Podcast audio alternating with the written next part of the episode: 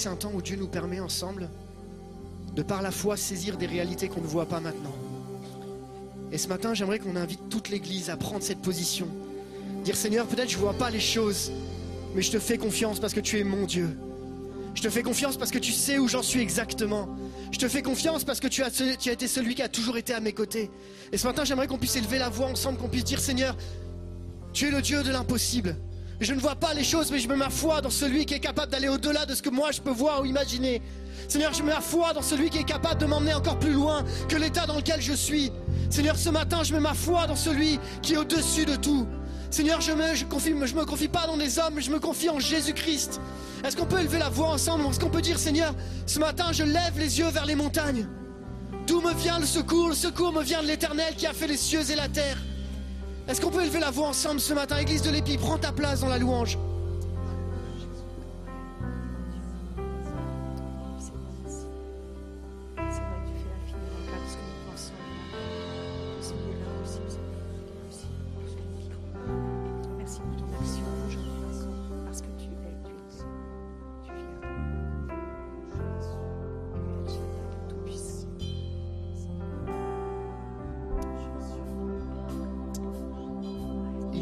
Faire infiniment au-delà de ce que tu peux imaginer ou penser. C'est le Dieu en qui nous croyons, ce Dieu tout-puissant, ce Dieu véritable.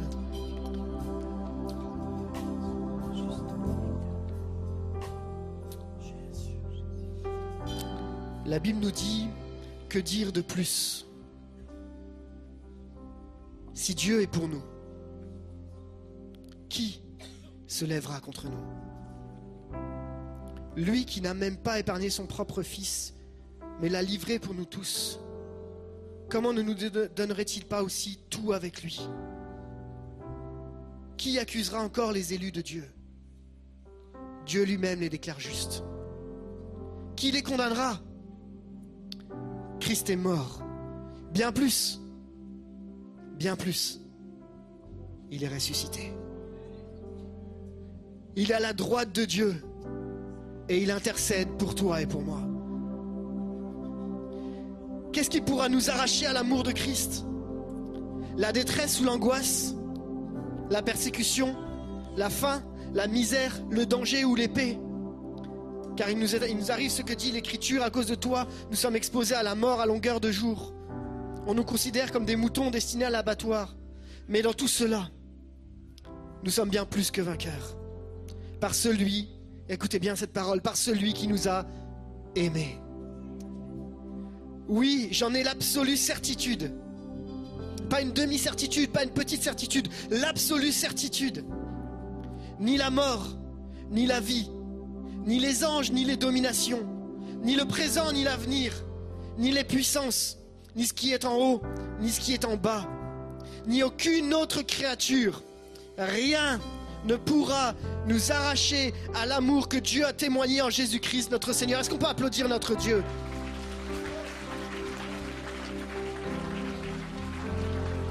C'est cette réalité-là que nous voulons saisir ce matin. Rien ne peut nous séparer de l'amour de Dieu manifesté en Jésus-Christ. Et si nous sommes présents ce matin et si on célèbre ce culte, c'est parce qu'il est là présent. Et c'est parce qu'il te le rappelle. Oui, les circonstances sont défavorables. Oui, c'est pas toujours facile. Mais rien, absolument rien ne peut te séparer de l'amour de Dieu manifesté en Jésus-Christ. Dieu t'a tellement aimé qu'il a donné son Fils afin que quiconque croit en lui ne périsse point, mais qu'il ait la vie éternelle. Et j'aimerais qu'on saisisse ça ce matin. Alors qu'on a chanté Il est le Dieu de l'impossible, ce matin on saisit cette réalité. Il le fera encore parce qu'il l'a déjà fait. On est ce dimanche, on va célébrer ensemble la Sainte Seine. Et euh, je ne sais pas si vous avez eu l'occasion de prendre le petit gobelet qui était à l'entrée.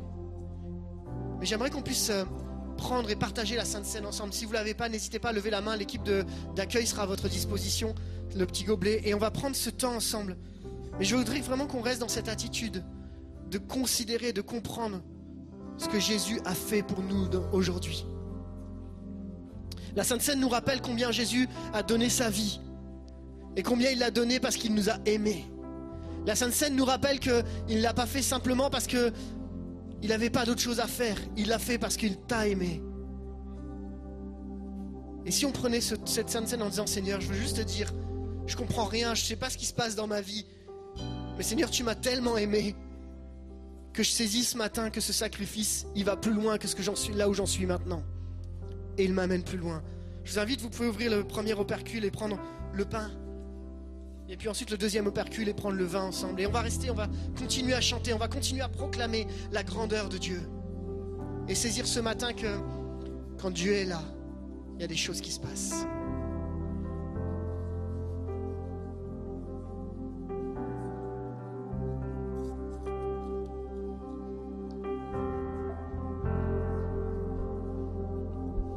Seigneur, merci pour le pain.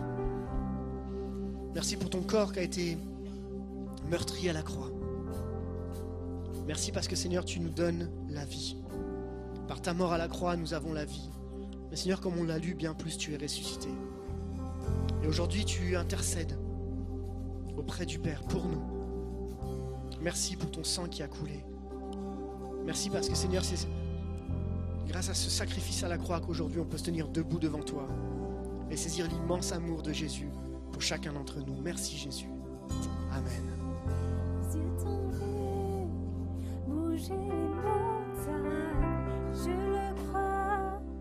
Oui, tu le feras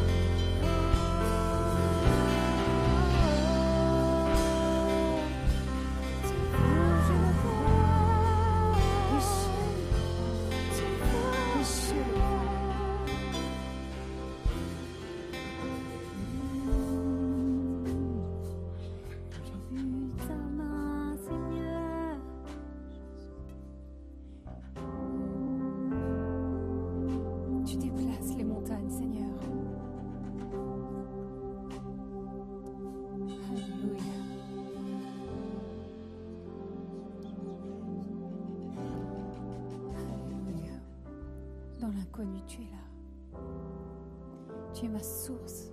Tu es ma source d'eau vive, Père. Viens couler.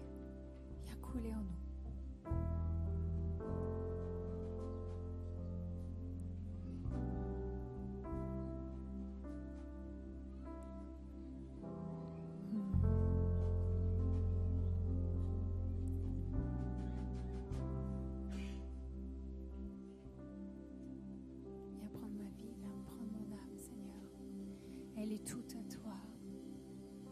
Elle est tout à toi. Je t'appartiens. Nous, nous t'appartenons.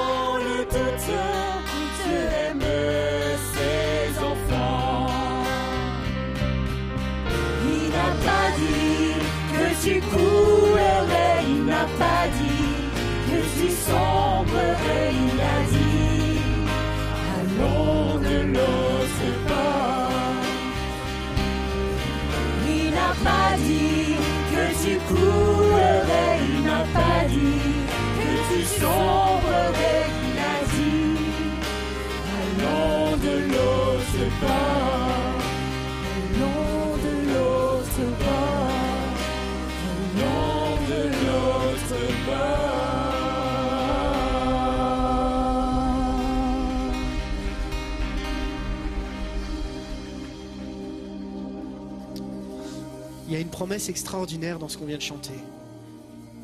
C'est que Dieu te rappelle encore ce matin que son but, c'est que tu vives. Dieu te rappelle encore ce matin que il est là à tes côtés. Oui, la mer parfois se déchaîne, mais il est celui qui est dans la barque avec toi. Il est celui qui nous accompagne jour après jour. Et ce matin, c'est tellement bon de savoir que dans la présence de Dieu, quand tu t'approches de la présence de Dieu, quand tu t'approches de Jésus, tu peux saisir celui qui te tend cette main. Celui qui a la main tendue vers toi et qui te dit, je suis avec toi. Ce matin, je suis avec toi. Et c'est tellement bon de savoir ça. C'est tellement bon de se le rappeler jour après jour. Est-ce que tu peux juste regarder ton voisin et dire, il est avec toi. Il n'a pas dit qu'il te laisserait tomber. Il est avec toi. Il est à tes côtés. Même si tu ne le vois pas, il est à tes côtés. Amen. On le saisit encore ce matin. Il marche à nos côtés quand ça va et quand ça va pas, il est là. Amen. On est dans notre série de messages ensemble, Koinonia, les uns avec les autres, et on va continuer notre série de messages. Mais avant de laisser la place à la parole, j'aimerais juste euh, vous faire une annonce. Nous aurons une soirée de présentation de l'album d'Eric Coldé le samedi 12 novembre. Et il y a l'affiche qui va être là, voilà, qui sera à 19h à l'église de l'Épi, ici, euh, pour un temps de louange, un temps où on va encore louer et adorer ensemble. Donc c'est Eric Coldé qui nous présentera son nouvel album et en même temps qui nous conduira dans la louange. Alors n'hésitez pas, venez, ça va être une soirée vraiment de bénédiction. Ça va être juste une bonne soirée et on a besoin de passer des bonnes soirées. Amen. Et euh, sans plus attendre, j'aimerais qu'on puisse euh, préparer nos cœurs à recevoir la parole. Est-ce qu'il y en a qui veulent entendre le message de Dieu? On l'a déjà entendu à travers les chants et je crois qu'on va l'entendre à travers la parole de Dieu. Alors on va prier pour Raymond Pierre, on va prier ensemble que notre cœur soit prêt. Vous êtes OK avec ça? Seigneur, on est là devant toi avec l'ensemble de l'Église. On est unis les uns avec les autres, Seigneur, pour te demander, Seigneur, parle à nos cœurs ce matin. On a tellement besoin, tellement soif d'entendre ce que tu as à nous dire. Et on sait que tu n'es pas limité dans tes paroles. Mais quand tu viens toucher nos cœurs par ta parole, alors nos vies changent, nos vies progressent, nos vies vont de l'avant. Seigneur, je te remercie pour ce que tu as déjà fait à travers la louange. Et je te prie vraiment pour Raymond Pierre ce matin, afin que tu, l'accompagnes de tes mots, de ce que tu, tu as mis sur son cœur pour bénir l'Église. Merci pour l'Église de l'Épi qui est belle. Et merci pour ce qu'on vit dimanche après dimanche. À toi la gloire, Jésus. Amen. Amen. Merci PS pour ta prière. Est-ce que vous allez bien ce matin? Il y en a quelques-uns qui vont bien. Donc, comme l'a dit PS, on poursuit cette thématique débutée en octobre sur la koinonia, cette communion que nous voulons bâtir dans notre Église, dans notre grande Église. En 2018, avec Michel, nous étions au sommet mondial du leadership à Chicago. Et quand on est arrivé là-bas euh, et qu'on était dans les rangées, vous savez, c'est une grande salle qui, je crois, contient 8000 personnes. Dans les rangées, il y avait écrit, il y avait des flyers qui encourageaient à faire de la grande Église une petite Église. C'est-à-dire de développer, de rapprocher les gens les uns avec les autres, de rendre l'Église à une taille humaine. Et je crois que c'est notre défi au sein de, cette série Koinonia. Mais vous savez, les relations ne se créent pas toutes seules. Pour être vécues, ces dernières demandent de l'investissement, elles demandent une contribution de notre part. Et il y a un domaine qui peut contribuer pour chacun d'entre nous à bâtir nos relations, à bâtir sa maison.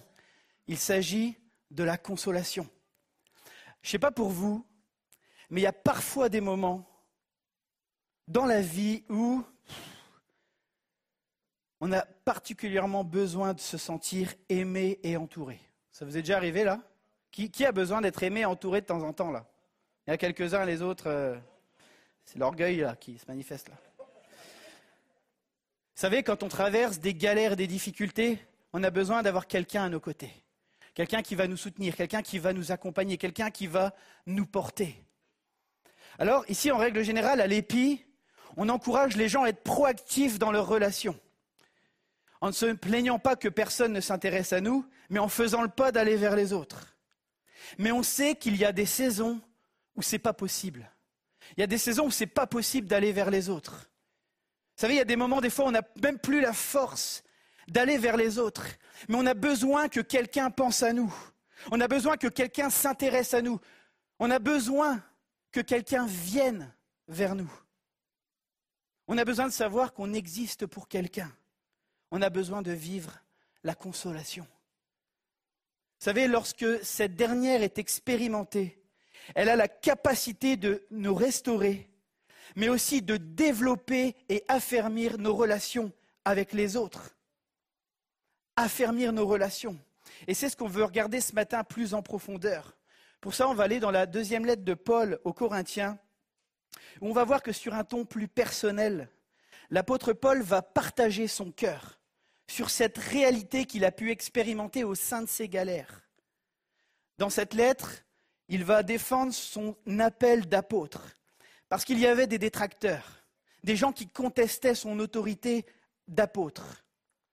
Et un des points, c'est que la consolation obtenue de la part de Dieu confirme son appel. Et c'est ce qu'on va voir ce matin.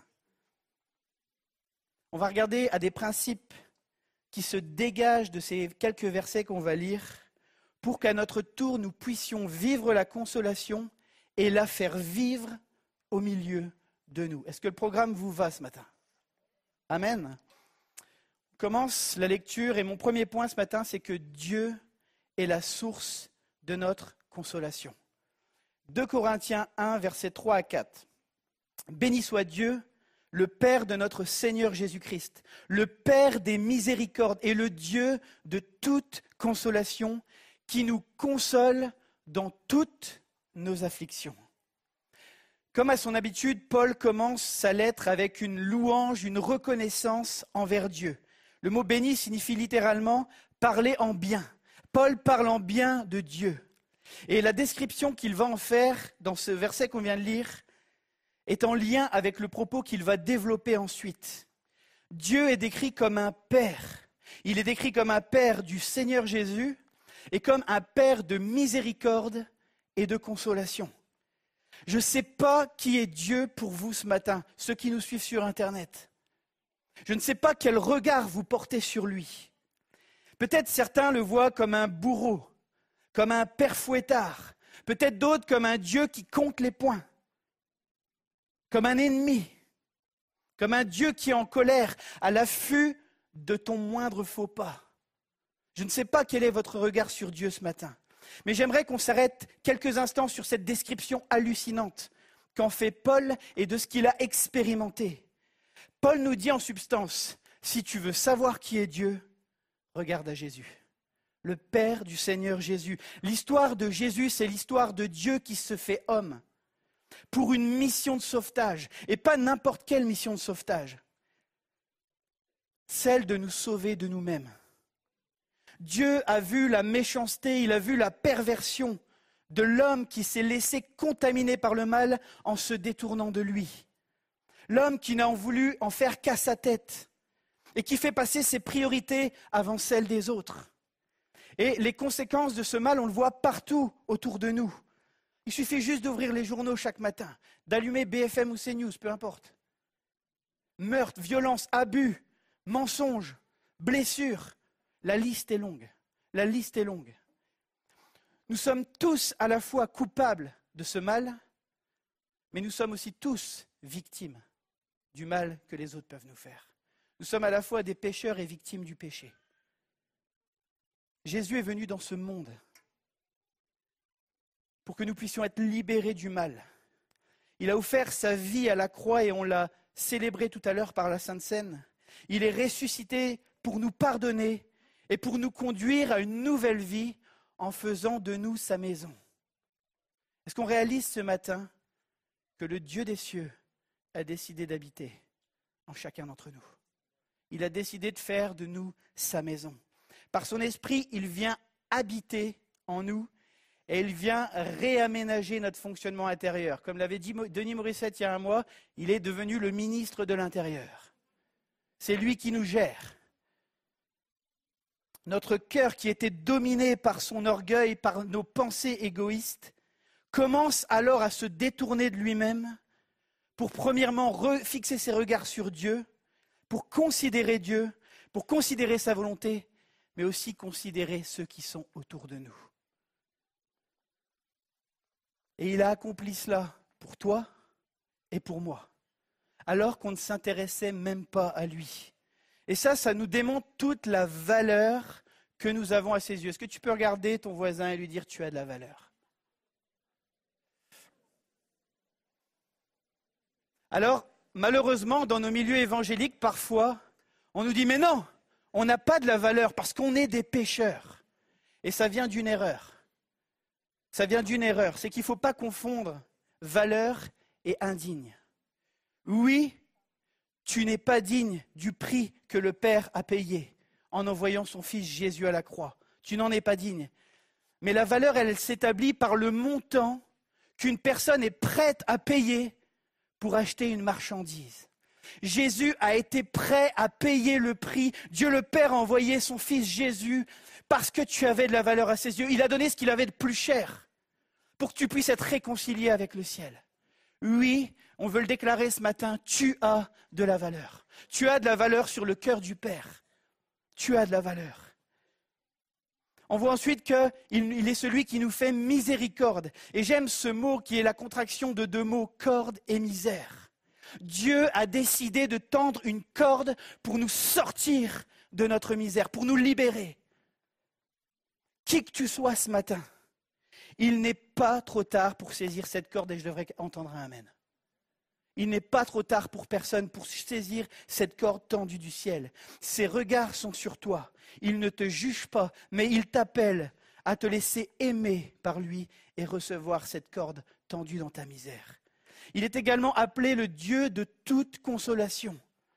Le terme grec employé pour consolation ici, c'est le terme paraclésis, dont le sens étymologique est celui de la proximité.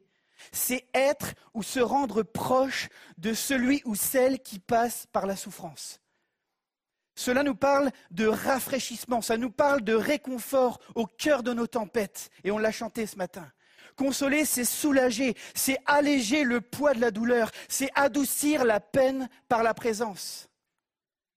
Alors, ça ne nous dit pas, ça ne nous raconte pas l'histoire d'une consolation qui nous installe dans un confort, non. Paul affirme qu'il est le Dieu qui se tient au milieu de nos souffrances et de nos, de nos soucis pour nous fortifier et nous donner du courage. Paul dit que Dieu nous console dans toutes nos afflictions. Ici, affliction, c'est le terme qui désigne une situation où l'on subit une pression écrasante, où on est oppressé, où on est dans, dans la détresse. Et neuf fois, on va retrouver ce mot dans cette épître. Mes amis, on passe tous par des souffrances ou des épreuves. Que ce soit la maladie, que ce soit la perte de quelque chose, que ce soit un deuil d'une relation ou d'une personne qui est décédée trop tôt. On passe tous par ça. Et alors, dans ces moments-là, on peut ressentir cette pression et cette oppression. Et c'est dans ces moments-là où on n'a pas le courage d'aller demander de l'aide. C'est là où l'Église doit être attentive et être intentionnelle. Des fois, il y a les gens, ils n'ont plus le courage d'appeler à l'aide. Et des fois, vous savez, gentiment, on leur dit, n'hésite pas, si tu as besoin, tu m'appelles. Mais ils n'y arrivent pas à ce moment-là. C'est à nous de prendre le bigophone. C'est à nous de prendre le téléphone. C'est à nous peut-être d'écrire un message. C'est à nous d'aller vers l'autre parce que la pression est trop forte, parce que les gens plient sous le poids de la douleur. Je me souviens, il y a, il y a sept mois, vous savez, vous connaissez tous l'histoire, quand mon épouse a dû être hospitalisée. À ce moment-là, j'étais désemparé, j'étais sous le poids, et mon monde, tout s'écroulait, là, j'étais en train de perdre quelque chose, là. Mais je me souviens comment j'ai expérimenté la consolation. Alors, bien sûr, il y a eu les amis, mais là, je veux focaliser sur ce que Dieu a fait. J'étais en pleurs, je me rappelle, j'étais dans la cuisine, j'étais en train de faire la vaisselle, et dans ma tête, il y a tout qui, se chamboulait à l'intérieur de moi. Et je me souviens avoir mis de la louange, et ce chant d'Ilsong, dont le refrain disait Il sera là avec moi dans le feu, là à mes côtés, il sera présent dans la tempête, apaisant les mers. Et s'il m'arrive un jour d'oublier sa bonté envers moi. Je me réjouirai même dans l'épreuve, car je sais que tu es là. La présence de Dieu, mes amis. J'étais en train de faire ma vaisselle et alors que le chant euh, euh, ben, circulait, j'étais en pleurs, mais j'ai senti comme le réconfort de Dieu qui me disait Raymond Pierre, je suis avec toi. Raymond Pierre, je suis avec vous. Est-ce que ça a rendu les choses plus faciles ou, se sont euh, réglées de manière magique? Non. Mais Dieu est en train de me dire, je suis avec toi. Paraclésis, je suis à tes côtés. Je suis avec toi dans ta douleur, je suis avec toi dans ta souffrance et je ne vais pas t'abandonner. C'est notre Dieu, mes amis. C'est notre Dieu. J'ai ressenti son réconfort de savoir qu'il était là, qu'il était proche, qu'il était à mes côtés. Il est le Dieu de toute consolation qui se tient à tes côtés ce matin. Et je crois que quelqu'un a besoin de l'entendre. Le Dieu de toute consolation est à tes côtés. On va continuer à développer maintenant cet aspect de la consolation et de, voir ce que ça veut dire la vivre avec le deuxième point, consoler pour consoler. Afin que par la consolation dont nous sommes l'objet de la part de Dieu, nous puissions consoler ceux qui se trouvent dans quelque affliction.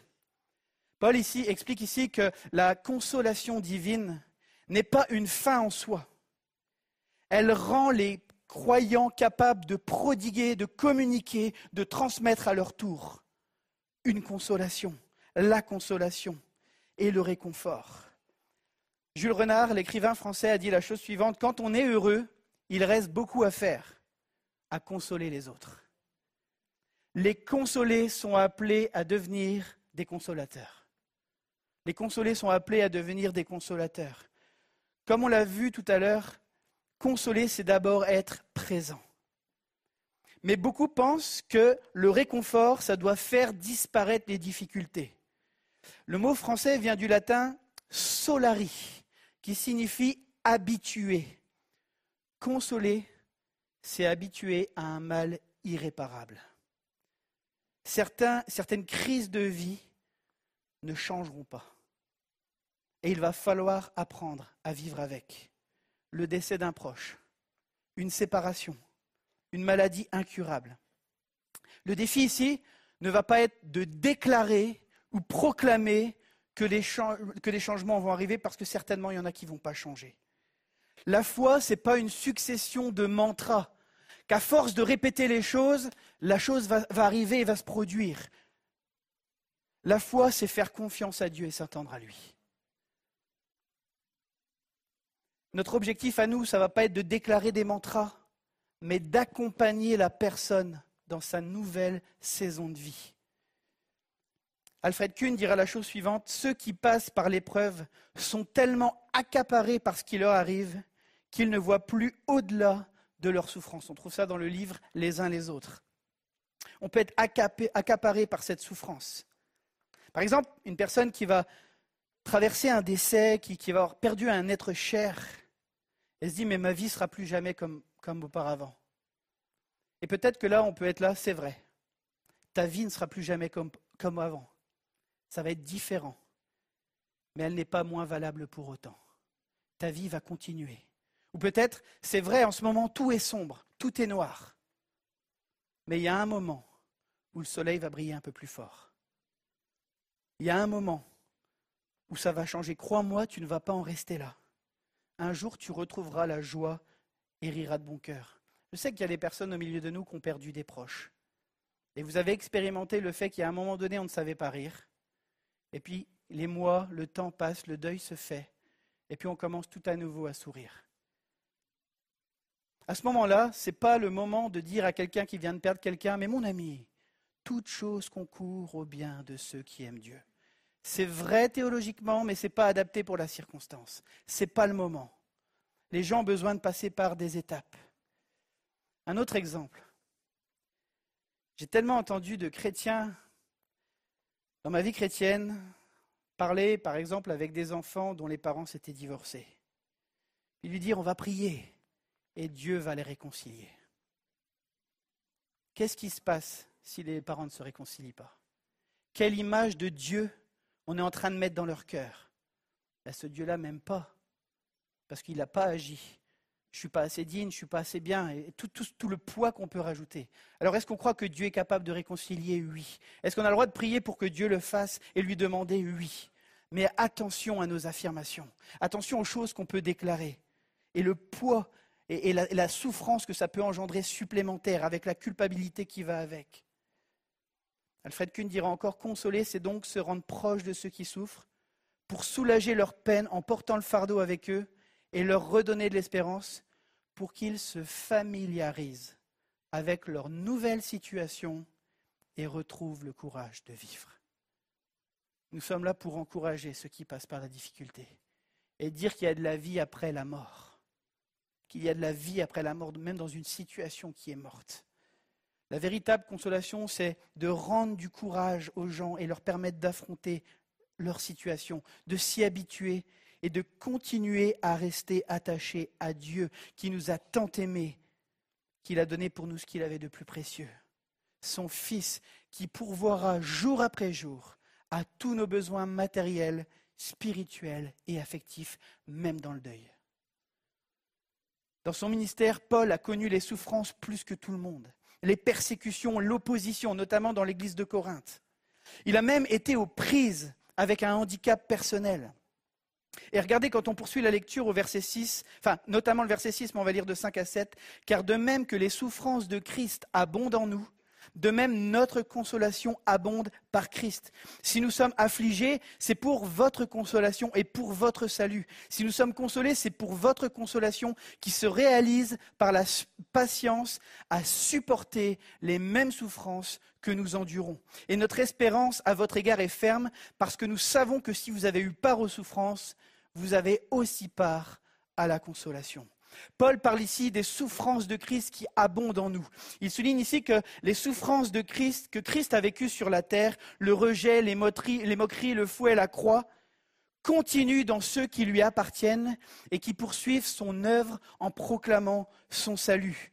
Paul subissait les mêmes pressions et la souffrance que Christ a subi de la part des gens. Mais il ajoute ici en substance que la consolation qu'il reçoit de Christ dans sa souffrance, elle est là pour consoler ses lecteurs dès leurs. Comment cette consolation se manifeste? Par les forces reçues pour supporter avec patience ce qu'ils endurent. Le terme souffrance ici, c'est pathéma, qui nous parle des souffrances de toutes sortes. Et on reviendra plus loin sur ce point. Mais plusieurs choses ici retiennent mon attention. La, souffrance me fait saisir et réaliser la consolation que je reçois. Je vais illustrer ça. Qui que c'est dans cette salle qui a déjà bu un verre d'eau super froid en hiver? Quelle sensation avez-vous eue? Vous avez bu quoi. Mais rien de plus, ok? Le même verre, en plein cagnard, en été, vous êtes dans votre jardin, vous avez oublié la bouteille d'eau. Ça fait deux heures que vous êtes en train de, retourner la terre. Puis là, il y a votre épouse qui arrive avec une bouteille d'eau bien fraîche. Qu'est-ce qui se passe au moment où vous buvez cette eau fraîche? Sensation de bonheur, sensation de joie, la même eau, circonstances différentes. Un moment de plaisir intense ne survient qu'après une lutte prolongée. On est dans une société où on veut tout le plaisir, mais sans l'effort. Et voilà pourquoi notre société, on se lasse très vite.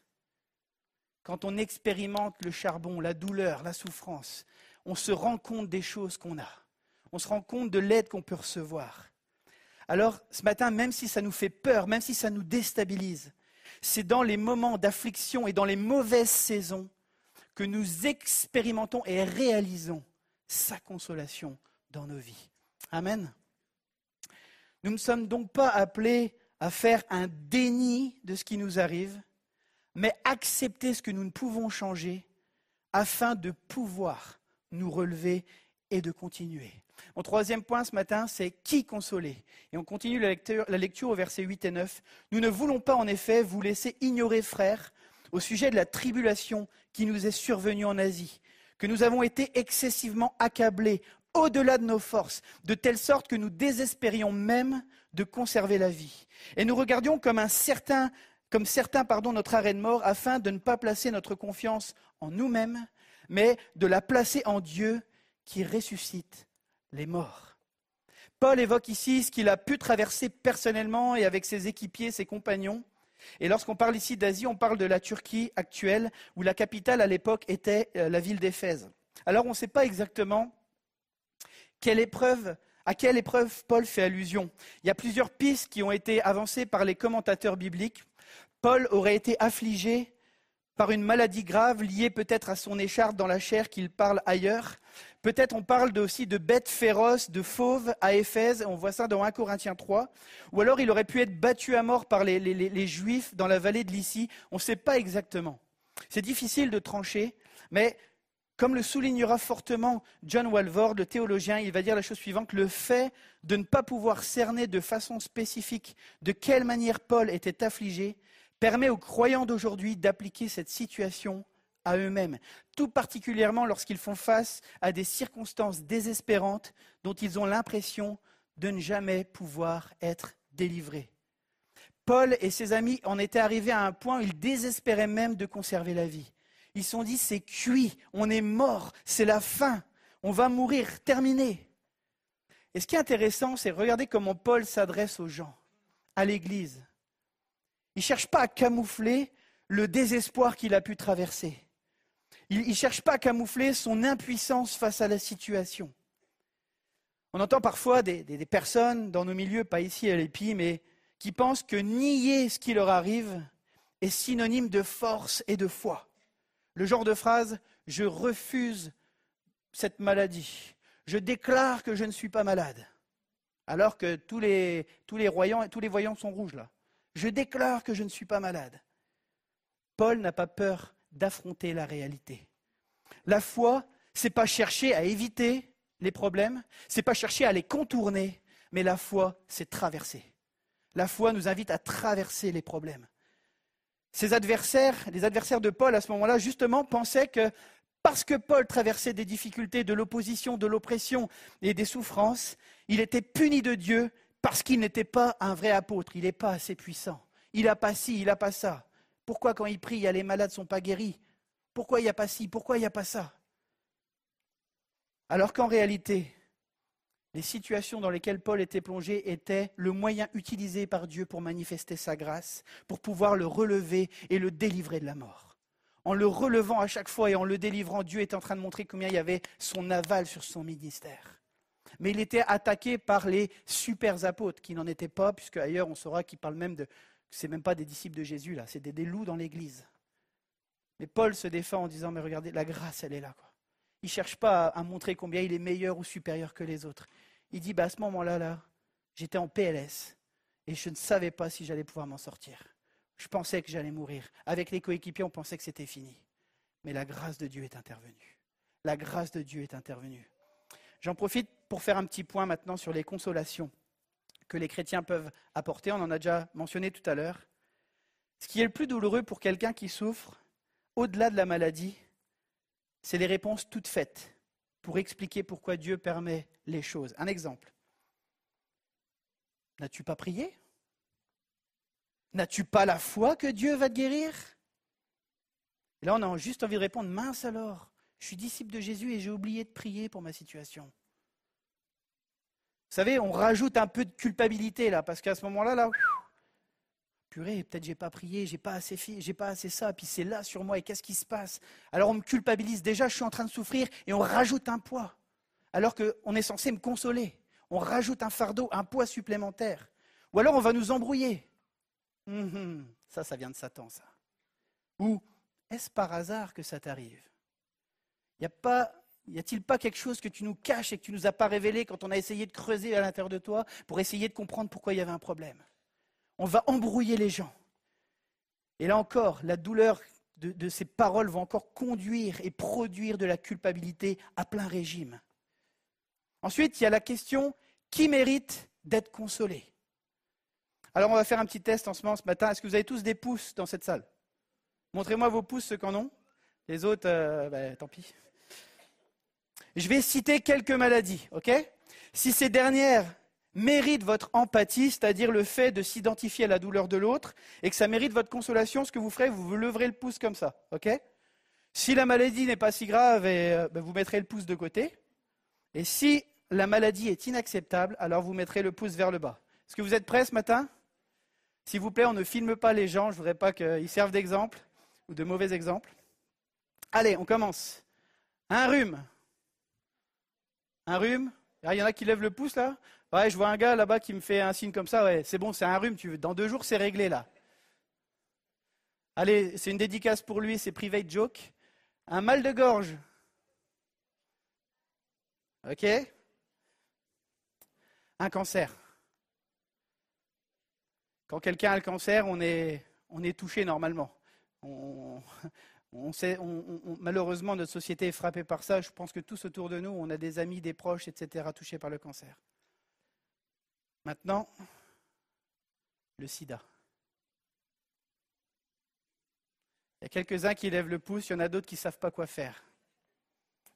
C'est plus difficile. Hein Comment réagir face aux personnes atteintes du VIH vous savez, les personnes touchées par ce type de maladie reçoivent généralement un message très clair de la part de l'Église.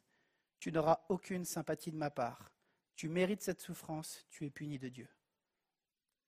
Nos réactions, mes amis, même non verbales, subtiles, peuvent soit aider une personne à affronter la maladie, soit la décourager davantage. L'auteur Philippe Yancey, dans le livre Où est Dieu l'épreuve, dit la chose suivante J'en suis venu à croire que la principale contribution des chrétiens devrait être d'empêcher les gens de souffrir pour de mauvaises raisons. La mauvaise raison ici, c'est d'ajouter un jugement à ce que la personne est en train de traverser. Mes amis, toute souffrance est une souffrance. Toute souffrance est une souffrance. Qu'elle provienne d'une migraine, d'un mal de gorge, d'une euh, dépression ou du VIH. Pour aider une personne qui souffre, il faut d'abord reconnaître que sa douleur est légitime et mérite une réaction d'empathie et de consolation. Alors oui, certaines situations qui nous arrivent sont des conséquences de nos choix, des conséquences directes.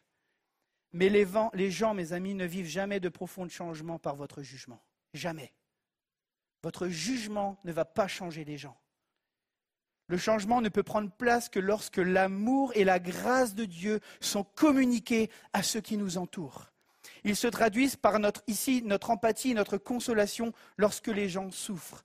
Dieu rejoint les gens là où ils en sont, avec leurs choix, avec leur passé, avec leurs décisions, mais il les aime trop pour les laisser là où ils en sont. Mais on a besoin pour ça de manifester notre cœur, l'amour, la grâce et la compatie. Le théologien Jürgen Moltmann dira la chose suivante Dieu pleure avec nous pour nous permettre un jour de rire avec lui. C'est notre Dieu. Dieu pleure avec nous. Alors je sais qu'il y a un débat théologique est-ce que Dieu pleure ou est-ce qu'il pleure pas? En tout cas, Jésus a pleuré. Dieu pleure avec nous pour qu'on puisse un jour rire avec lui.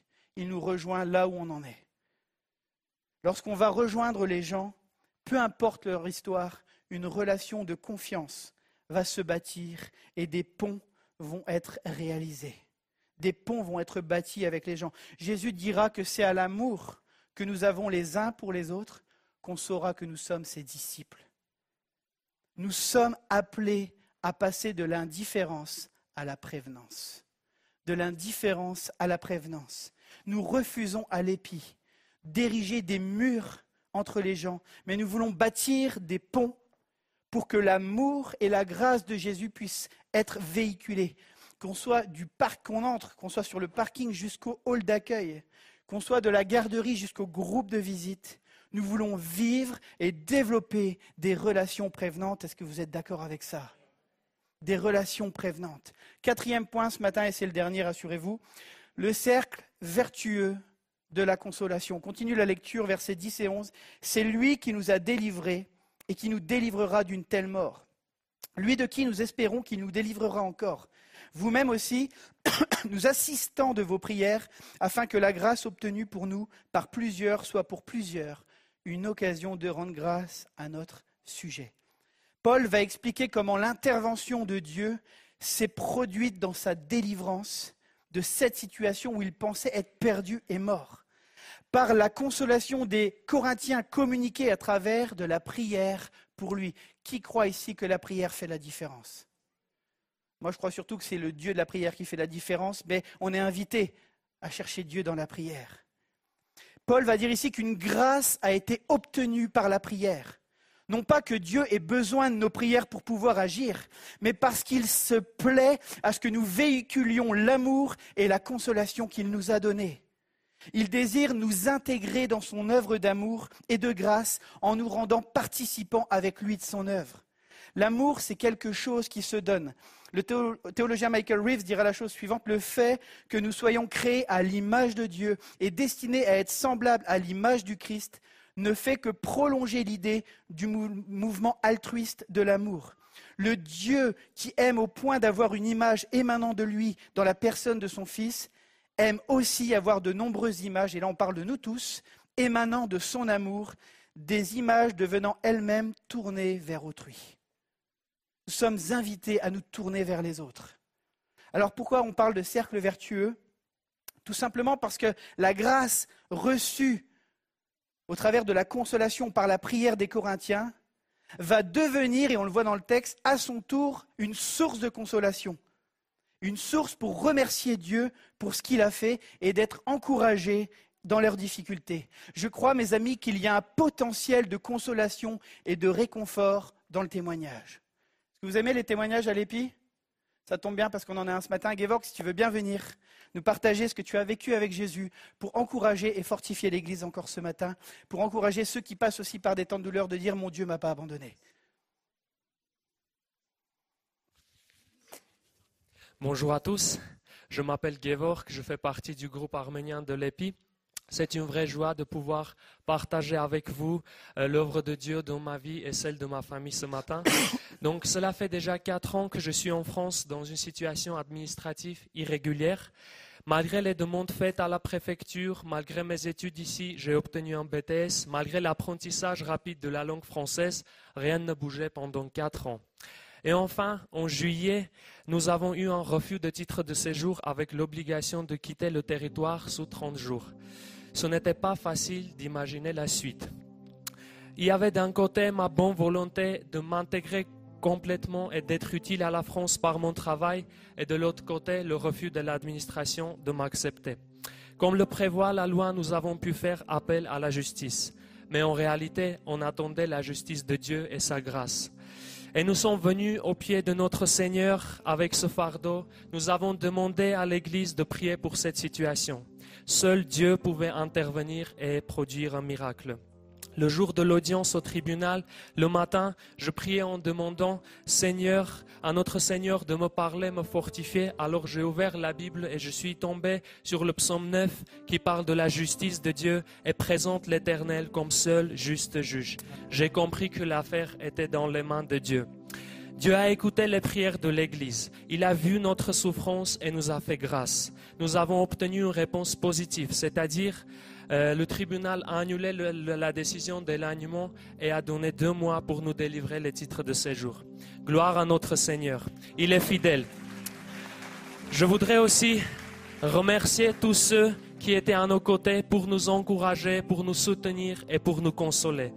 Plus particulièrement, je voudrais remercier notre chère sœur Myriam Huguet pour ses efforts et son engagement dans notre vie pour nous aider à surmonter les difficultés. Merci beaucoup. Et pour conclure, Dieu est bon. Il voit notre souffrance et il souffre avec nous. Il intervient au bon moment, qui n'est pas forcément notre moment. Il bâtit son Église pour qu'on se console les uns les autres entre frères et sœurs et qu'on reste fidèles, quelle que soit la situation. Gloire à Jésus. Merci pour votre attention. Soyez bénis.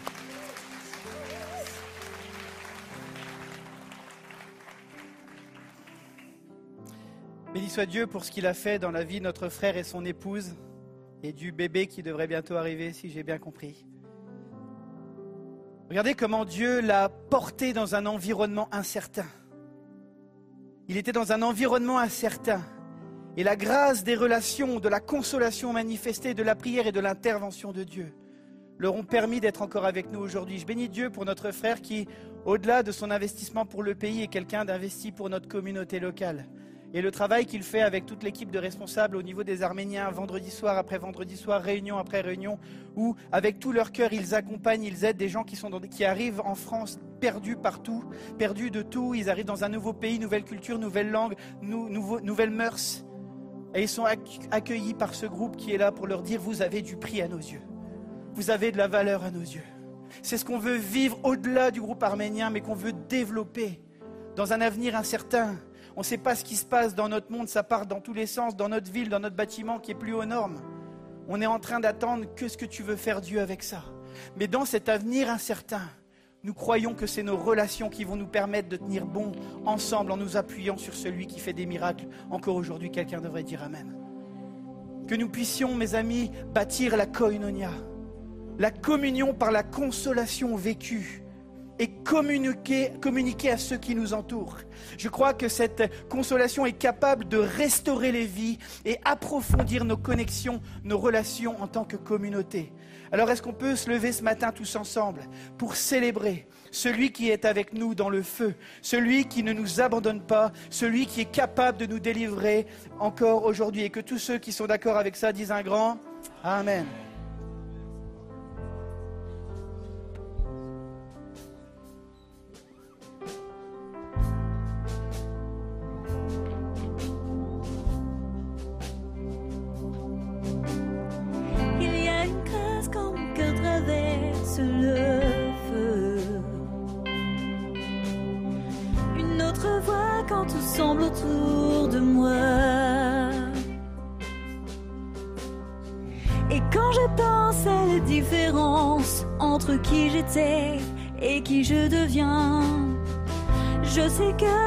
Ne serai jamais seule.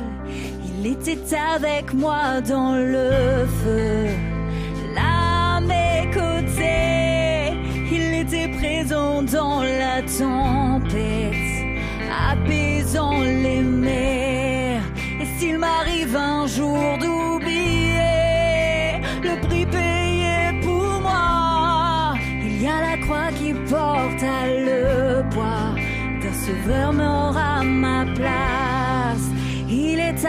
moi dans le feu.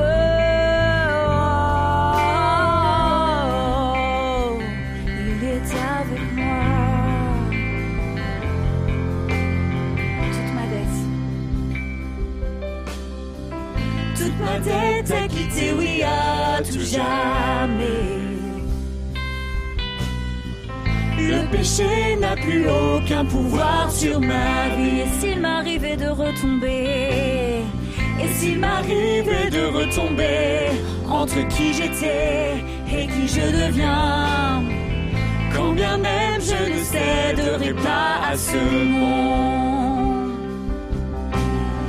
Et je sais que je ne serai jamais seul, car il est avec moi dans le feu, là à mes côtés. Oui, il est présent dans la tempête, les. Et s'il m'arrive un jour d'oublier la puissance de sa grâce, il y a un tombeau qui est bien vide. Et cette puissance vit en moi. Il est avec moi dans le feu. Oh, il est avec moi dans le feu.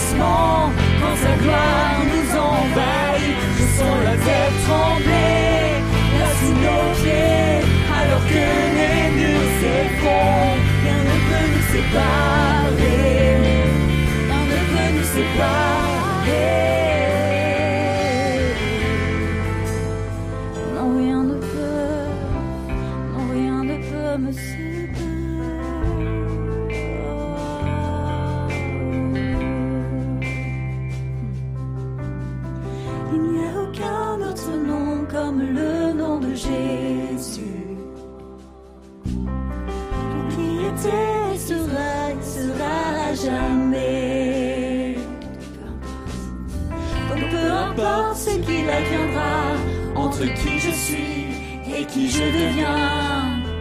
Je sais que je ne serai jamais seul, je sais. Je sais que je ne serai jamais seul.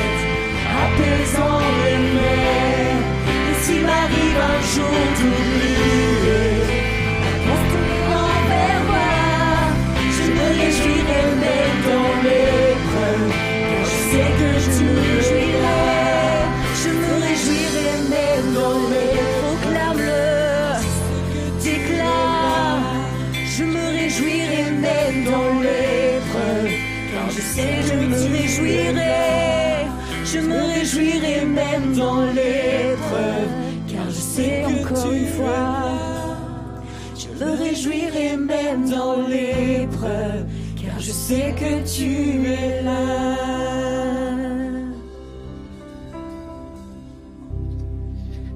Seigneur, je priais pour chaque personne qui est là dans ce lieu.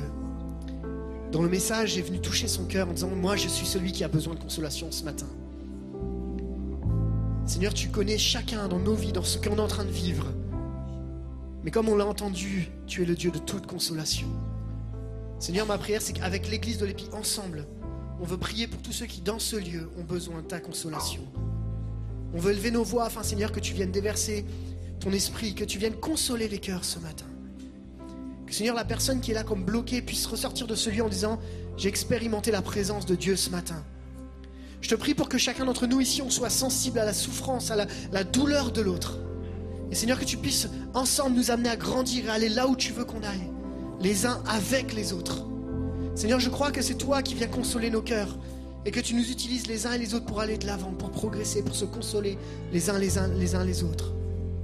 Seigneur, que ta consolation maintenant descende dans les cœurs. Accompagne celui qui est sur le bord du chemin. Tu tends cette main, elle est là. Et Seigneur, on n'a plus qu'à la saisir. Merci Jésus de cette main tendue qui nous entoure, qui nous environne.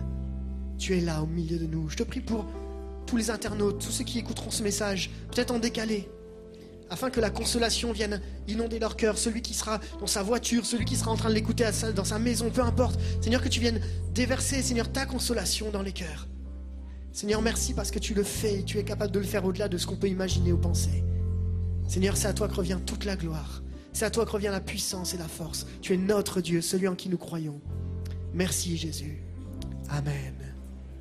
Amen. C'est tellement bon de savoir qu'il est celui qui console. Amen. Merci au pasteur Raymond Pierre pour ce message qui vient encore nous encourager. Je vous encourage vraiment à le réécouter, prendre du temps, aller sur YouTube, aller réécouter le message. Ça nous fait du bien. Peut-être il y a des choses qu'on n'a pas eu le temps de prendre en note. Mais vraiment, n'hésitez pas. Merci pour euh, ce qu'on a vécu ensemble. J'aimerais qu'on puisse euh, conclure ce moment en priant pour Klaus et Yolande qui vont retourner en Côte d'Ivoire d'ici jeudi. Et, euh, et on va prier pour eux, on va les soutenir. Si vous voulez bien vous approcher. Et je vais demander à l'église entière, ensemble, de bien voir prier pour Klaus et Yolande. Et euh, on va partager un petit peu. On va les soutenir avec eux.